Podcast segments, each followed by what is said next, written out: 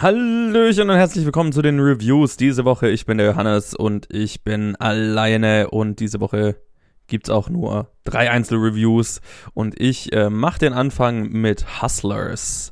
Ein Film, auf den ich jetzt schon eine Weile gewartet habe, weil der in den USA schon vor einer Weile rauskam und äh, jetzt hat es äh, nach Deutschland geschafft. Der ist äh, unter der Regie von Lorena puh, Scafaria, I guess. Ähm, die hat davor, jetzt muss ich gerade mal nachschauen, ähm, The Maddler gemacht. Ah ja, von dem habe ich schon mal gehört. Und Seeking a Friend for the End of the World. Zwei Filme, die ich noch nicht gesehen habe. Und es spielen mit Constance Wu, Jennifer Lopez, Julia Stiles, Matt Townley und einige mehr. Und äh, der Film handelt äh, von einer Gruppe Stripperinnen, die in New York in der Nähe der Wall Street in einem Stripclub arbeiten und dann, also es basiert auf einer wahren Geschichte äh, und dann ähm, 2008, als die Finanzkrise einsetzt und äh, ein Haufen Leute an der Wall Street pleite gehen und dann eben nicht mehr Geld haben, um in einen Stripclub zu gehen, äh, alle so ein bisschen ihren Job verlieren und nicht mehr so ja, einfach nicht mehr so viel und gute Arbeit haben.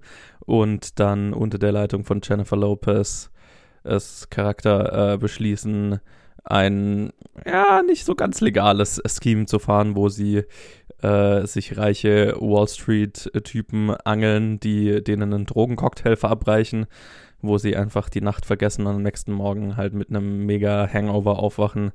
Ähm, und während die dann äh, so ja, outgenockt sind, dann äh, holen sie halt so, keine Ahnung, fünf, zwischen 5.000 und 10.000 Dollar jedes Mal von, ihrer, von ihren Kreditkarten.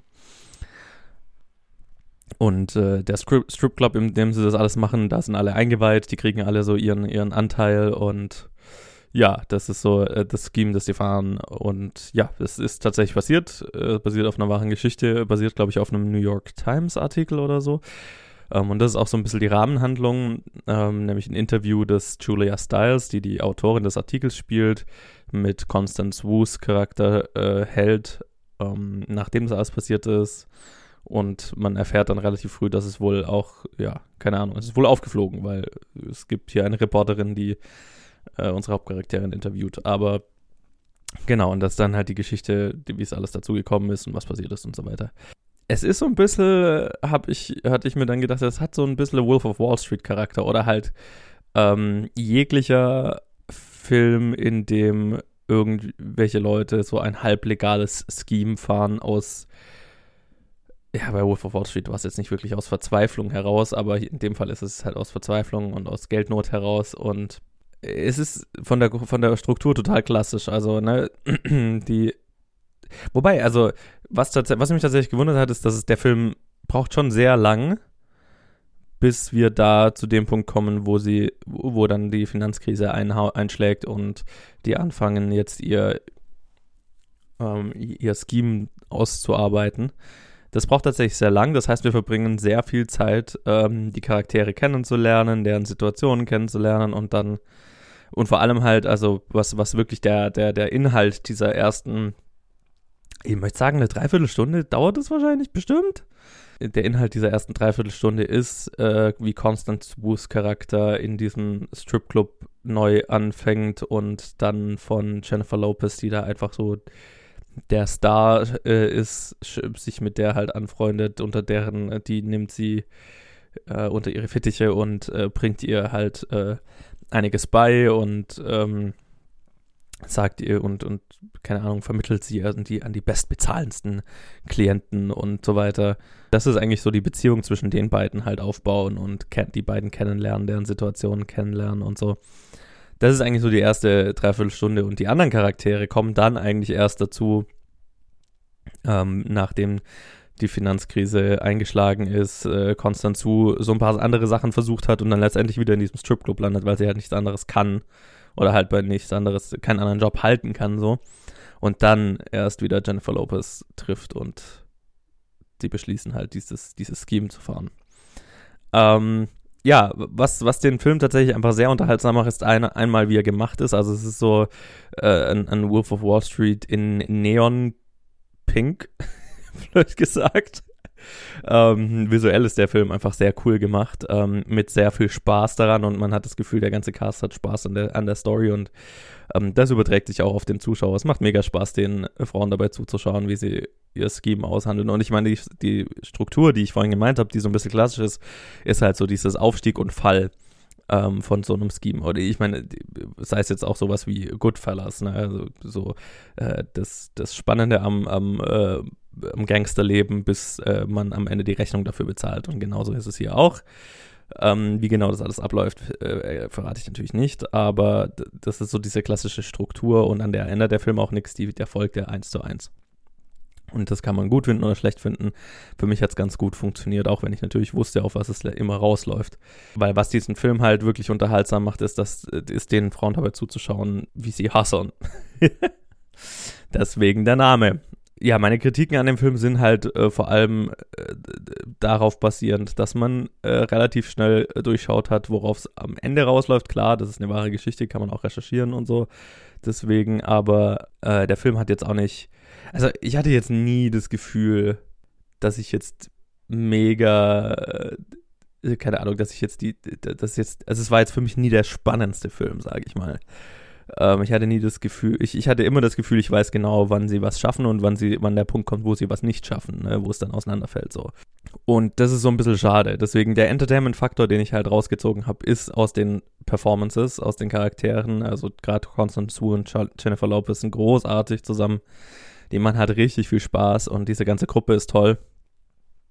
Und denen dabei zuzuschauen, ähm, wie sie durch diese Geschichte gehen, das ist, das ist dieser Entertainment-Faktor. Und dann gibt es noch Constance Wu's Charakter hat noch eine ganz, ganz großartige Oma. Er hat noch eine ganz, ganz großartige Oma. Ich äh, habe jetzt gerade die Schauspielerin nicht vor mir, die sie spielt, aber die macht auch total viel Spaß. Ähm, und ja, so, das sind so die Momente hier. Wai Ching Ho äh, spielt ihre Großmutter. Die macht halt auch total viel Spaß. Genau, also es ist, es ist ein mega unterhaltsamer Film und ich kann den äh, guten Gewissens empfehlen, ähm, wenn man auf so Heist-Filme steht, auf so, äh, ja, einfach eine, eine coole äh, Gruppe an Frauen dabei zuschauen möchte, wie sie äh, Wall Street-Typen ausnehmen mit denen man jetzt nie wirklich Mitleid hat. Wobei auch, und das hat mir auch gut gefallen, der Film lässt ähm, der Film ruht sich jetzt nicht darauf aus, dass man sagt, ja, die, die, also, weil das ist schon die Rechtfertigung, die auch die Frauen für sich haben, so, ja, diese Wall Street-Typen, die sind ja, das ganze Geld, was wir denen abziehen, das haben die davor der amerikanischen Bevölkerung gestohlen, die haben uns in diese Finanzkrise geritten und die verdienen das sowieso nicht. Keiner muss Mitleid mit denen haben, die spüren das gar nicht auf dem Konto so, ne? Das ist, und klar, da ist mit Sicherheit was dran, aber ähm, was, der, was mir wirklich gut gefallen hat, ist, dass der Film sich nicht auf dieser Rechtfertigung ausruht, sondern auch die Konsequenzen zeigt, die das Handeln von diesen Frauen hat. Auf manche der Männer, die sie da halt äh, äh, betrügen. Und ja, da, da, das ist ein, ein, schmaler Grad, den der Film da wandert und der, ich finde, er wandert ihn sehr gut. Ähm, wo wir trotzdem Spaß damit haben können, was die tun, aber äh, nicht so viel Spaß, dass, dass wir die Konsequenzen nicht zu spüren bekommen. Und das ist, glaube ich, auch wichtig. Deswegen, also das, das schafft der Film schon wirklich gut und ähm, da, äh, da, dafür kann ich ihn sehr guten Gewissens empfehlen, auch wenn es jetzt wahrscheinlich so ähm, auf der, äh, der Film sonst so auf der vorhersehbareren Seite ist und wahrscheinlich nicht der mega spannendste Film des Jahres ist. Aber wahrscheinlich einer der unterhaltsameren. Also schaut ihn euch an, lasst mich wissen, wie ihr ihn fandet. Und dann machen wir jetzt weiter mit einem Review von Luke zum Marriage Story, den ich mir auch noch irgendwann anschauen werde, aber es jetzt einfach nicht mehr geschafft habe. Und dann melde ich mich am Ende nochmal zu The Good Liar. Bis später. Hallo, hier ist der Luke zu einem kleinen Einzelreview zu Marriage Story und äh, ach, äh, wer, wer ist denn da? Aha, also so, so spielen wir das Ganze. Okay. Ja. Hi, ich, ich habe gelogen. Ich bin doch hier. Ja, Surprise. ich habe ihn drum gebeten. Äh, Surprise, ey. ähm, es, es, ist ja auch ein bisschen netter so zu zweit. Das ist immer netter, ähm, das stimmt, ja ich, ich habe Joe darum gebeten, sich den Film noch irgendwie ganz kurzfristig anzusehen, mit mir das aufzunehmen, weil ich äh, nach einer halben Stunde gemerkt habe, dass ich das nicht allein machen will, dass ja. wir dem sonst so nicht unbedingt gerecht werden vielleicht. Ja, verstehe. Naja, genau, wir reden, wir reden über Marriage Story von Noah Baumbach, äh, der schon Francis H. gemacht hat. Das ist der einzige Film von ihm, den ich kenne, aber auch Ja. noch andere Filme, ähm, die mir gerade nicht äh, alle einfallen. Hier Squid and the Whale zum Beispiel, das ist so ein klassischer Sozialpädagogenfilm. Ja, ähm, Es spielen mit äh, Scarlett Johansson, Adam Driver, Merritt Weaver, Laura Dern und äh, ich, Le Ray Liotta und ich Yes. muss noch erwähnen Julie Haggerty, die ich erst nicht erkannt habe und dann mich sehr gefreut habe. Mhm. Die kennt man ja aus Airplane Ha. vielleicht. Okay, da wäre ich jetzt nicht drauf gekommen, aber ja. Also ich meine, man kennt sie natürlich auch noch aus anderen Filmen. Äh, Ja. zum Beispiel der Film, in dem Ryan Reynolds einen viel äh, zu dicken Mann spielt. Sure. Äh, aber äh, äh, Airplane ist so, naja, egal. Ja, ja. Genug der, der Tangente. ähm, es geht um ein Ehepaar, gespielt von Adam Driver und Scarlett Johansson, die den Weg der Scheidung gehen. Und noch dazu äh, sich äh, trennen. Zuvor hatten sie beide in New York gelebt mit ihrem gemeinsamen Sohn. Und sie fährt dann nach L.A., wo sie eine Schauspielerkarriere, so im Fernsehen zumindest, irgendwie sich nochmal aufbauen will. Äh, während er in New York erstmal bleibt, um da halt seine Theatergruppe, äh, äh, sein, sein Theater äh, Mhm. zu, zu leiten. Ja. Sein Ensemble. Ja. Genau. In dem sie vorher auch mitgespielt hat. Also es ist ganz schön eng gewesen und es geht alles plötzlich auseinander. Und Ja. der Film verfolgt im Prinzip einfach nur, wie, wie das vonstatten geht. Sehr beobachtend, sehr dezent. Und äh, wie hat er dir denn gefallen, Joe? Ja, ich, ich, ich fand den ziemlich gut. Ähm, also, so, ich bin immer so, keine Ahnung, bei vielen Noah Baumbach-Filmen habe ich immer so eine, so eine Hürde, ähm, was ganz oft an den Filmplakaten liegt, lustigerweise. Ich hasse, wie, ich weiß nicht, ob das sein, sein Input ist oder ob er da einen Designer hat, keine Ahnung.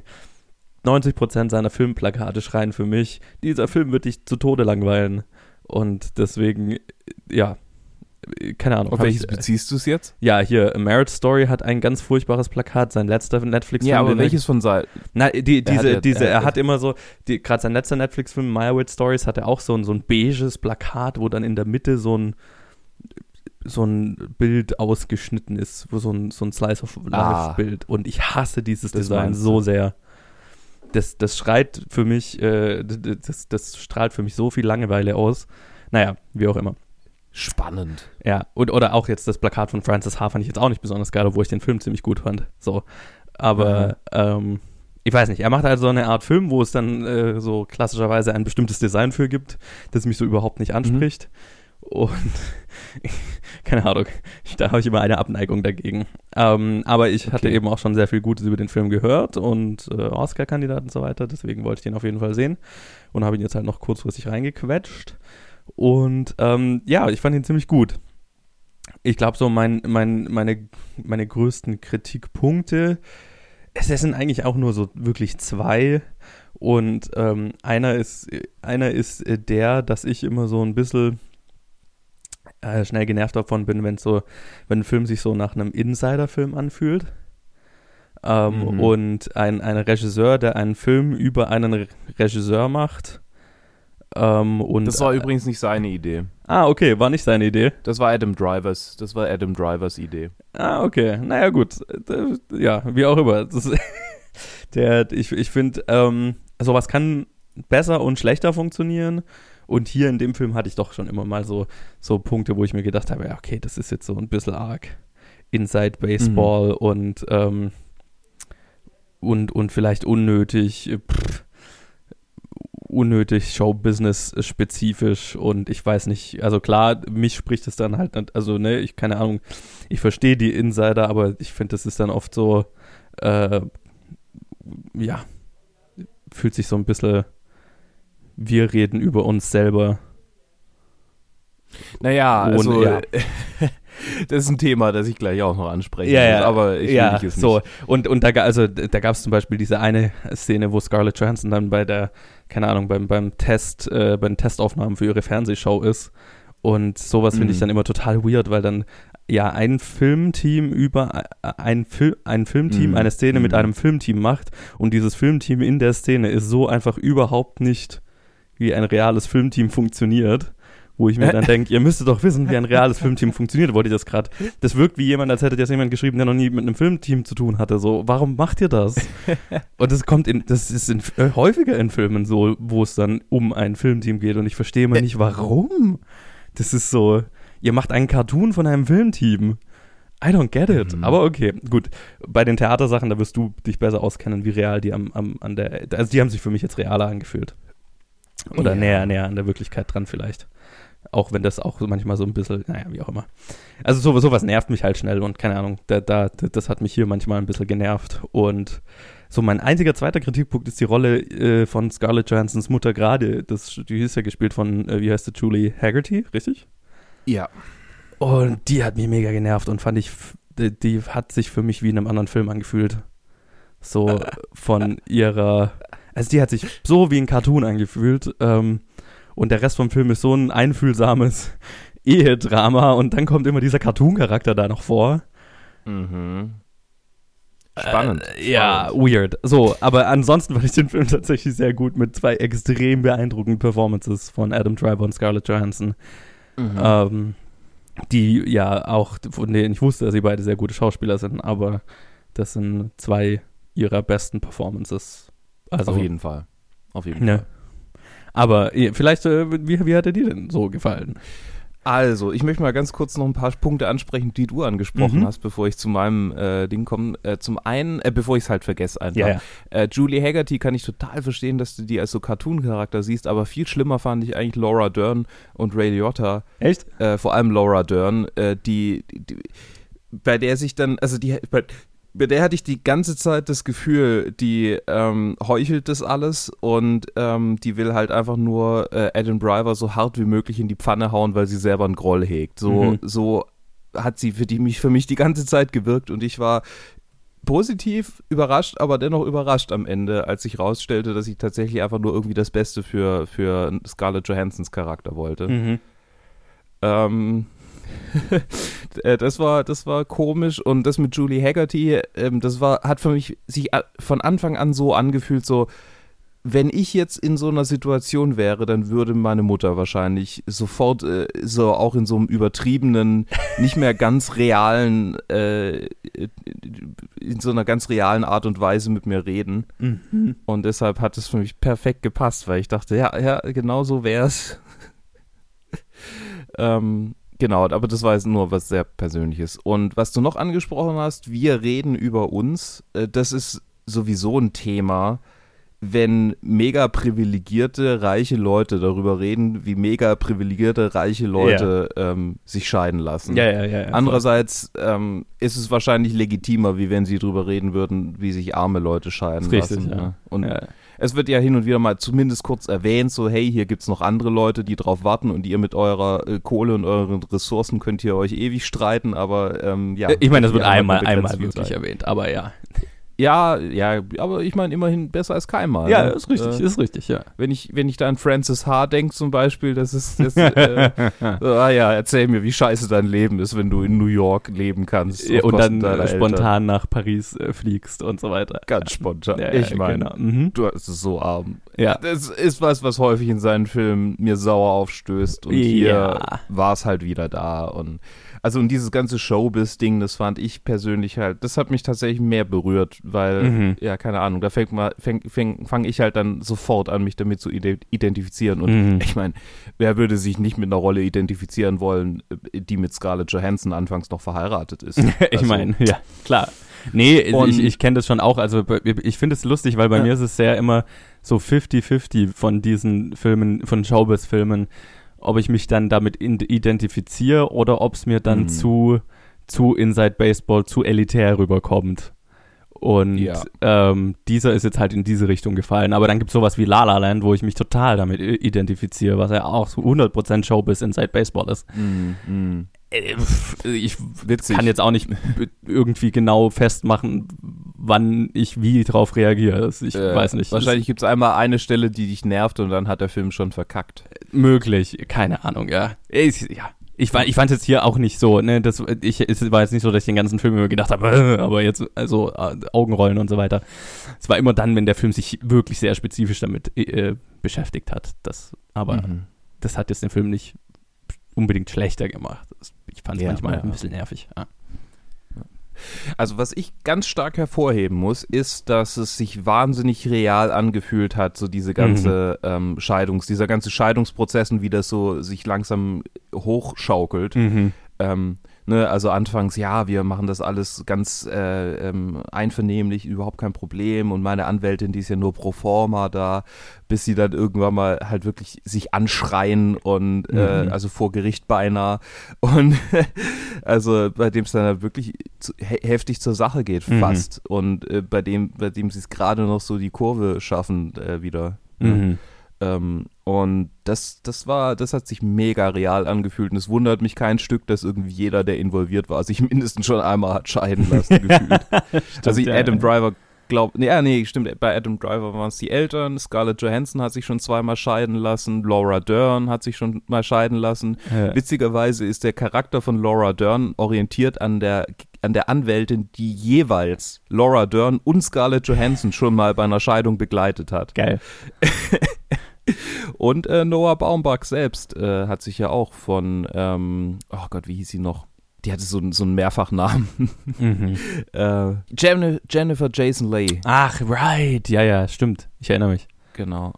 Und, Und ich meine, ähm, er ist auch, von- äh, seine Eltern, äh, ich meine, so in, in, seine Eltern sind geschieden und in Squid and the Whale ist er ja so, wo er das so ein bisschen Ja. verarbeitet hat.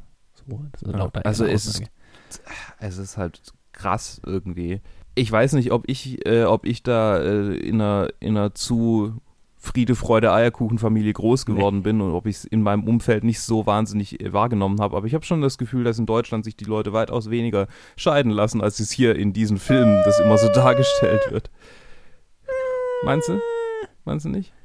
Weil, Ja. weiß ich nicht, ist keine Ahnung. Wie schon gesagt, ich habe da so meine Bubble ähm, Ja. und ich denke immer so, mein Gott, ach, wie schlimm, oh Gott, wie furchtbar. Und der Film hat mich ganz gut auf den Boden zurückgeholt, weil das war so, ja, klar, das ist scheiße, aber es ist nicht das Ende der Welt. Nee.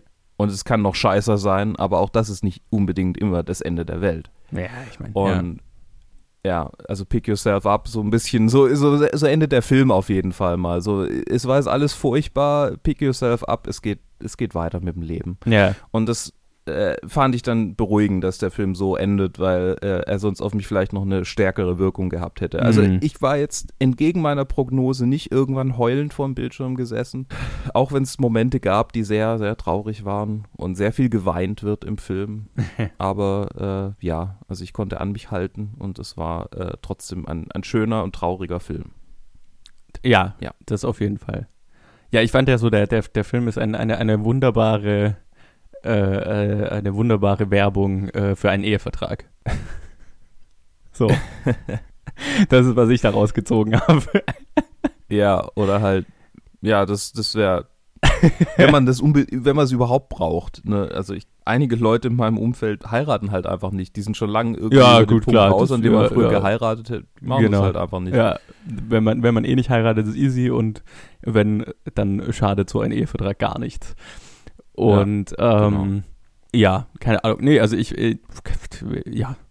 Also ich Ich fand halt Jahrhunderte, ja, Ja. Es, man merkt es halt auch hier, es sind halt Jahrhunderte der Rechtsprechung, die schon immer mega, wie soll ich sagen, emotional vielleicht auch unterfüttert waren. Mh, voll klar. die, die halt sich auch kaum verändert haben Mhm. oder wenig verändert haben, die halt dazu führen, dass es, ja. Ich glaube, es gibt da auch keinen Rechtszweig irgendwie, in dem mehr Emotionen äh, dann mit reinspielen. Klar, ja. Ne? Und es gibt Also auch vor kein, wird kein was, ja.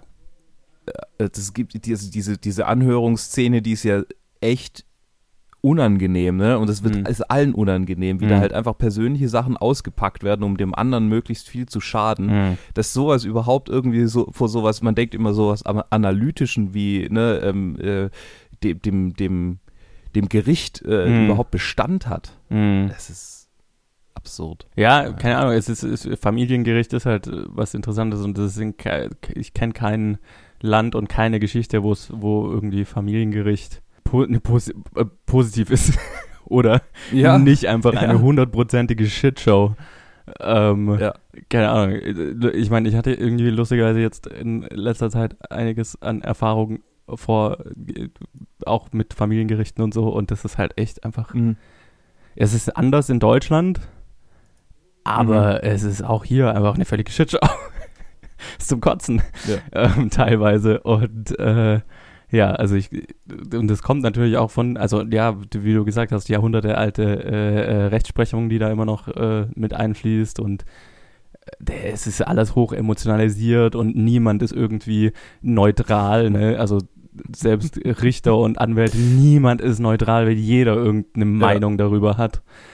Und Ja. entsprechend ist die Rechtsprechung auch total willkürlich teilweise und so, ja, so ein, so ein Coinflip einfach. Und Ja. entsprechend ätzend ist jeder Prozess, der damit zu tun hat. Deswegen, ja, das, das ist schon, das hat, das hat sich schon sehr real angefühlt in dem Film. Das, das muss, muss Auf ich schon Fall, sagen. ja. Ähm, das, das ist schon, wie es läuft. Und ja, äh, ja, ich meine, ja, das, das Ende, das Ende, das war so der Moment, wo ich dann mal so ein bisschen Tränen in den Augen hatte. Mhm. Ähm, keine Ahnung, so ab, abschließende Enden ähm, oder so offene Enden, so, so Enden, die sowas Bittersüßes haben, die sowas, ähm, ja, ich will jetzt auch nicht sagen, auf was es rausläuft am Ende, ähm, aber Es ist auf jeden Fall das Ende eines Kapitels dann. ja, genau. So. Es, es hat kein definiti definitives Ende, es hat kein, ne, so, ich liebe sowas, also das ist, da, da, also da Mhm. werde ich immer emotional so. Also ganz speziell eine Szene am Ende, es war ja. ziemlich, ziemlich hart. Ja, die war sehr. Ich weiß, ich glaube, ich weiß, welche Szene du meinst. Mhm. Die mit dem Anfang zu tun hat. Ähm, Ja, ja, genau. Mhm. Die war, die war, die war rough, Ja. aber auch entsprechend gut. Und halt, ja, also es sind, es sind die zwei Performances, die das super tragen. Ich, im Gegensatz zu dir, mochte ja total Laura Dern und äh, Ray Liotas Charaktere, weil das auch beides Anwaltstypen sind, die ich so auch schon kennengelernt habe und die beide sehr real gewirkt haben. Ähm, Ja, ich glaube, sie haben mir zu real gewirkt. Das Ja. war halt das. Und ich dachte, ja, okay, das sind jetzt irgendwie alle eure Erfahrungen mit real existierenden Anwälten Korrekt. und jetzt wird es halt ein bisschen, bisschen Ja. übertrieben. Nee, gar nicht mal übertrieben. Also, keine Ahnung. Das, Ja, das, findest das, du? das, das hat, das, ja, das, da hatte ich schon Flashbacks. Das war, das war, war schon, war schon nah an der, an der, an äh, realen Mhm. Situationen dran, fand ich. Deswegen ähm, auch die ganze Verhandlung, also dieses, dieses Schachern, das die da in dieser Anhörung haben, das ist halt Ja. einfach, ja, wunderschön. Das, das kann auch nur jemand so äh, spielen und umsetzen, äh, der das schon ein paar Mal erlebt hat. Weil Mhm. das ist einfach schon ein, ein spezieller Fall. Ich finde so gerade so Gerichtssituationen und so, das wirkt schnell übertrieben oder schnell theatralisch und so weiter. Aber Mhm, mhm. in dem Fall, das hat sich schon sehr real angefühlt. Ähm, von dem, ja, also ich, ich kann den Film äh, guten Gewissens empfehlen. Er ist, er ist, sehr- er ist sehr gut. Ähm, es, ist, es ist ein Noah Baumbach-Film. Wer andere Filme von ihm gesehen hat, der wird wissen, auf was man sich einlässt. Es ist, Ja. Es ist ziemlich was, genau, was er halt tut. Mhm. ähm, nicht mehr, aber auch nicht weniger so, ne? Und, äh, Und er die, hatte, ja. ich, ich weiß nicht, ob ich mich falsch erinnere, aber ich kann mich an keinen anderen, also ich meine, ich habe ja eh, glaube ich, nur Francis Ha gesehen, Mhm. aber also ich kann mich nicht erinnern, dass Francis Ha so einen großen Lacher drin hatte wie Marriage Story. Das stimmt, war, ja, es gibt einen Moment, der ist schon fast Slapstick. Also, Der, der war auch wunderbar umgesetzt, weil Ja. es halt immer wieder angedeutet wird. ja, ja, ja. Äh, da habe ich kurz laut gelacht und dann hatte ich, also ich habe so laut gelacht, dass ich kurz ein schlechtes Gewissen hatte, weil es so spät war und dann fiel mir ein, dass ich eh gerade allein in der WG bin. ja. nee, der, der Moment war, ja, das stimmt, das kenne ich jetzt so aus seinen Filmen wahrscheinlich auch noch nicht. Ähm, und halt, also, ja, wie gesagt, der, der, der Grund, diesen Film anzuschauen, sind Scarlett Johansson und Adam Driver und dann Ray Ja, Liotta und, Laura Dern. So. Ne? Ja, es gibt einfach so viele, es gibt auch so viele Momente, Mhm. ähm, wo man sonst irgendwie böse sagen würde, oh, das sind aber Actor-Momente, aber Mhm. hier äh, konzentriert der Film sich ja hundertprozentig darauf und dann Mhm. ist es wieder legitim, finde ich. 100 Prozent, ja. Und gerade also diese, diese eine Streitszene, mhm. ich weiß nicht, ob du dich, ob du ein bisschen nachgelesen hast, aber Nee. die wurde, kommt, die war min, sekündlich durchgeplant. Jede einzelne Pause ist benannt. Also da war nichts improvisiert oder sonst wie. Es Ja. war äh, wirklich, und es war One Take, die ganze Ja, Streitszene. Ja, ja, ja. Und ähm, äh, ja, die haben es halt äh, tatsächlich 50 Mal wohl äh, von vorne anfangen müssen. und haben, ich glaube, drei Tage dra dran gedreht. Ich Oh bin mir nicht, also einige Gott. Tage dran gedreht. Weil sie, ja, jedes Mal von vorne anfangen mussten, weil halt One Take Ja. und Krass. ja, Boah, echt krass. Respekt. Da habe ich mega den Respekt vor. Aber es hat sich gelohnt. Also es ist eine mega eindrückliche Szene. Auf jeden Fall. Ja. Genau. Ja. Äh, dann kann ich noch abschließend sagen, mir hat der Film auch sehr gefallen und ich mag, äh, also Francis H. mochte ich auch, auch wenn er so ein paar komische Momente hatte. Ich mag die Filme von Noah Baumbach so. Man muss sich halt drauf einlassen, man muss sagen, okay, ich habe jetzt Bock auf so einen Film. Und wenn man sich dann Ja. hinsetzt, dann äh, hat man aber auch eine gute, eine gute Zeit. Äh, und ich, ich rate euch, macht's nicht so wie ich und äh, brecht ihn mittendurch ab, geht irgendwie was trinken und kommt dann wieder. Mhm, mhm. Also äh, für ein paar Stunden meine ich jetzt nicht so vor kurz mal schnell was trinken, sondern wohin gehen. Ähm, äh, er lohnt sich auf jeden Fall, ihn in Gänze anzusehen. Und ich habe Ja. so das Gefühl, Netflix verleitet einen auch dazu, was ich so alles höre äh, von Irishman, wo man halt einfach zwischendurch mal eine Pause macht und weggeht. Mhm, mhm. Und ich finde das ein bisschen schade, dass das ja, das finde ich auch verleitet. schade. Das stimmt. Ja. Und der Film ist es auf jeden Fall wert, ihn einfach in Gänze auf einmal anzugucken. Und seht ihn eu- bitte euch nur mit eurem Beziehungspartner, eurer Partnerin an, wenn äh, ihr euch eurer Beziehung sicher seid. Sonst gibt es hinterher Gesprächsbedarf. ja, genau, sonst könnte das zu unangenehmen Momenten führen. Ah, wo, wo, auch wenn das Ende jetzt nicht, also es wird niemand dämonisiert oder so. Nein, nein, aber gar nicht, trotzdem, gar nicht. Glaube ich, glaube ich, kann man da sehr schnell sich dann doch irgendwie, ja. Ja. Genau. Das war's von mir, von uns, von den Reviews diese Woche. Nee, jetzt kommt ja Ich, noch eins. ähm, jetzt kommt ja noch oh. hier äh, äh, The Good Liar.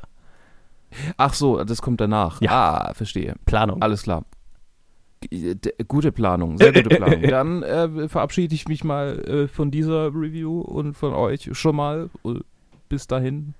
Und jetzt kommt A Good Life. Ja, äh, The, The Good Life. Liar. A Good Life. Äh, und äh, The Good Liar. Schon, schon wieder mit mir. Ihr werdet mich nicht los. Ah, ich habe das Wort Liar nicht verstanden. Du hast, ich habe live verstanden. Aha. Gut, dann bis dann. Tschüss. Noch etwas, worüber Sie nachdenken sollten. Und auch du, Roy. Eine Möglichkeit, äh, Fixkosten zu senken und Investitionen zu optimieren. Ja, und die wäre? Ganz einfach. Um die Verwaltungskosten und die Steuerpflicht zu minimieren, könnten Sie beide ein gemeinsames Portfolio eröffnen. Ich soll mein Geld mit dem von Roy zusammenlegen. Das, äh, nun, so haben Sie es sicher auch mit Ihrem verstorbenen Ehemann gehandhabt. Ja, schon, aber wir waren verheiratet. Ja, das ist wahr. Nun gut. Damit haben Sie unser Eins, einiges zum Nachdenken, aufgegeben. Vielen Dank. Ähm, Vincent.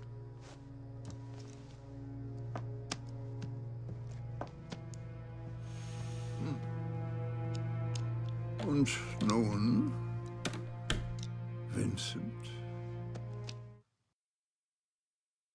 Und da bin ich nochmal, der Johannes, zum Abschluss mit The Good Liar, ein neuer Film von Bill Condon. Das ist schon ein Regisseur, der hat schon einiges gemacht, ein erfahrener Typ. Der hat äh, zum Beispiel den, äh, das Beauty and the Beast Remake gemacht, so, oder die letzten zwei Twilights-Filme sind von ihm. Also ein, äh, ein, ein Regisseur, der sich auch ganz gerne mal in so äh, äh, Blockbustern rumbewegt, aber dann auch so kleinere Filme wie Mr. Holmes gemacht hat wo er eben auch mit Ian McKellen gearbeitet hat, der in diesem Film eine der Hauptrollen spielt. Ja, in The Good Liar geht es um Ian McKellens Charakter, der ein guter Lügner ist. der ist so ein klassischer Conman, ist zumindest was wir am Anfang von ihm zu sehen kriegen. Ein äh, Typ, der halt, äh, ja, der, der unterschiedliche, unterschiedlich große ähm, Betrugsaktionen macht, um so über die Runden zu kommen. Also entweder er schwindelt ein paar Investoren äh, um ein, um, keine Ahnung, 100.000 äh, Pfund, also spielt in England, ähm, oder äh, ja, macht halt andere, andere äh, kleinere Betrügereien und was er unter anderem auch macht, ist, dass er sich äh, vermögende Witwen sucht, äh, die er dann umgarnt und letztendlich äh, über ein Scheme um ihr ganzes Geld bringt. Und in dem Film, der Film beginnt damit, äh, dass Helen Mirren, die eine vermögende Witwe spielt, ähm, auf einer Datingseite sich anmeldet. Die beiden lernen sich kennen ähm, und dann beginnt der Film mit ihrem ersten Date. Und äh, wir lernen relativ eben schnell kennen, dass äh, Ian McKellen wahrscheinlich nicht äh, die besten Absichten hat, äh, sie kennen, äh, also mit dieser Beziehung. Aber Helen Mirren, ähm, äh, ja, findet trotzdem sehr viel Gefallen an ihm oder findet sehr viel Gefallen an ihm, weil er halt ein charmanter älterer Mann ist. Und sie hat einen Enkel, der Ian McKellens Charakter etwas skeptisch gegenübersteht. Ähm, zu Recht, wie wir ja auch wissen. Und äh, letztendlich entwickelt sich da ein, ein Katz und ein, ein kleines Katz- und Maus-Spiel daraus, ähm, wo wir äh, ja die ganze Zeit hin und her gerissen sind. Wird er sie ausnehmen oder mag er sie doch und wird es nicht tun? Und wird der Enkel drauf kommen, was er ist? Oder wird sie herausfinden, was er ist? Oder was für Geheimnisse hat sie noch? Weil er sie ist, äh, ja, wie wir dann äh, irgendwann erfahren, auch äh, nicht 100% das, was sie sagt oder was sie vorgibt zu sein. Und äh, ja, es ist so ein bisschen ein Katz-und-Maus-Spiel, ein, ein, ein bisschen ein, ja, ein, wie, wie soll ich sagen, ein, ein Crime-Thriller? Nee, nicht wirklich, ne? Ja, netter kleiner Thriller halt. Äh, und ähm, ja, das ist auch, was mich an dem Film gereizt hat. Also, ihr was mich an dem Film gereizt hat, sind vor allem halt Helen Mirren und Ian McKellen in einem Film, die halt beide so, äh, ja, zwei der besten Schauspieler sind, die wir noch haben. Also, äh, ganz, ganz großartig. Die sind auch beide total gut in dem Film. Macht total Spaß, denen dabei zuzuschauen. Der Film, also im Großen und Ganzen, fand ich, ja, war okay, aber war jetzt nicht, äh, nicht, hm. Hat, hat mir zu zwei Drittel ziemlich gut gefallen und da war es halt so ein, so ein netter ähm, Conman-Thriller, eben mit diesem Konflikt, den ich die ganze Zeit, den ich am Anfang beschrieben habe, so dieses, wird er sie ausnehmen oder äh, hat er doch Gefallen an ihr gefunden, wird sie rausfinden, wer er ist, was, was für eine Rolle spielt der Enkel, so diese Fragen stellt man sich die ganze Zeit. Und dann gibt es noch so eine Side-Story, wo eben Ian McKellen so ein paar Investoren um Geld geschwindelt hat, äh, erschwindelt hat und äh, die sind vielleicht hinter ihm her und so. Und er führt eben dieses Doppelleben, äh, wo er ihr vorgaukelt, etwas zu sein und tagsüber ist er was anderes und so. Also das, das hat mir ganz gut gefallen. Das war jetzt auch nicht so nichts groß Besonderes, aber das war halt cool, wegen gerade wegen den zwei Schauspielern. Dann nimmt der Film irgendwann gegen Ende im dritten Akt einen drastischen Turn und da war ich irgendwann dann so ein bisschen raus. den, der, der macht am Ende einen, einen größeren Twist, den man entweder mit dem man klarkommt und dem man nachvoll, also dem man, auf den man sich einlassen kann oder nicht. Und ich hatte Schwierigkeiten, mich auf den einzulassen. Zumindest zu 100 Prozent. Und das liegt viel an Sprache. Weil es kommen in dem Film einige deutsche Charaktere vor. Es spielt viel in Deutschland irgendwann. Und äh, die meisten dieser deutschen Charaktere sind von englischen Schauspielern gespielt, die halt versuchen, Deutsch zu reden. Es gibt einen Darsteller, der macht das echt gut. Der hat kaum einen Akzent. Dem habe ich das voll abgekauft.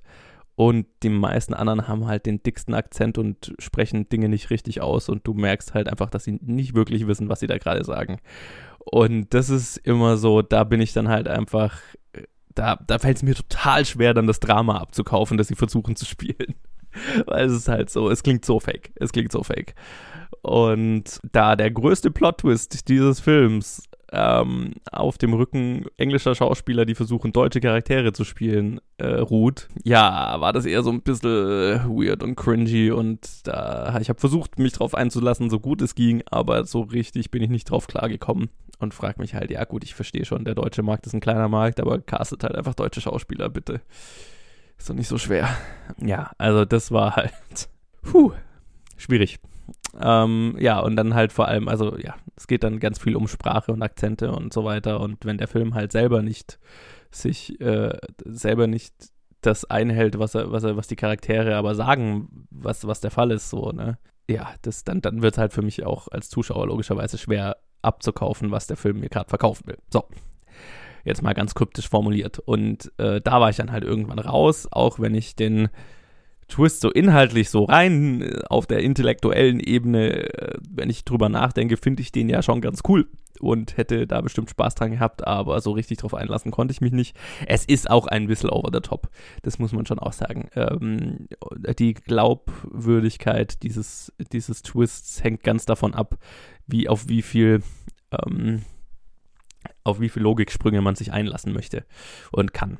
Ähm, so, die äh, zwei Drittel davor sind schon ein, ein, ein solider äh, Conman-Thriller mit zwei halt wirklich großartigen Hauptdarstellern, ähm, die, die der Grund sind, warum, wenn man sich diesen Film anschauen wollen würde, warum ich sagen würde, den kann man sich schon guten Gewissens anschauen. Ähm, die Erwartungen sollten jetzt nicht zu hoch sein und man sollte wissen, dass, halt, dass er halt am Ende so ein bisschen der, der, der Zug von den Gleisen springt, jetzt blöd gesagt. Aber ja, Ian McKellen und Helen Mirren sind halt einfach cool. Kann man nicht anders sagen. Ähm, aber sonst hat der Film jetzt, finde ich, nicht äh, so viel zu bieten, dass ich jetzt sagen würde, den müsste man gesehen haben. Ja, schade. Ähm, ich ja, hatte mich so ein bisschen drauf gefreut, aber naja, gut. Landet jetzt nicht auf meinen Besten des Jahres.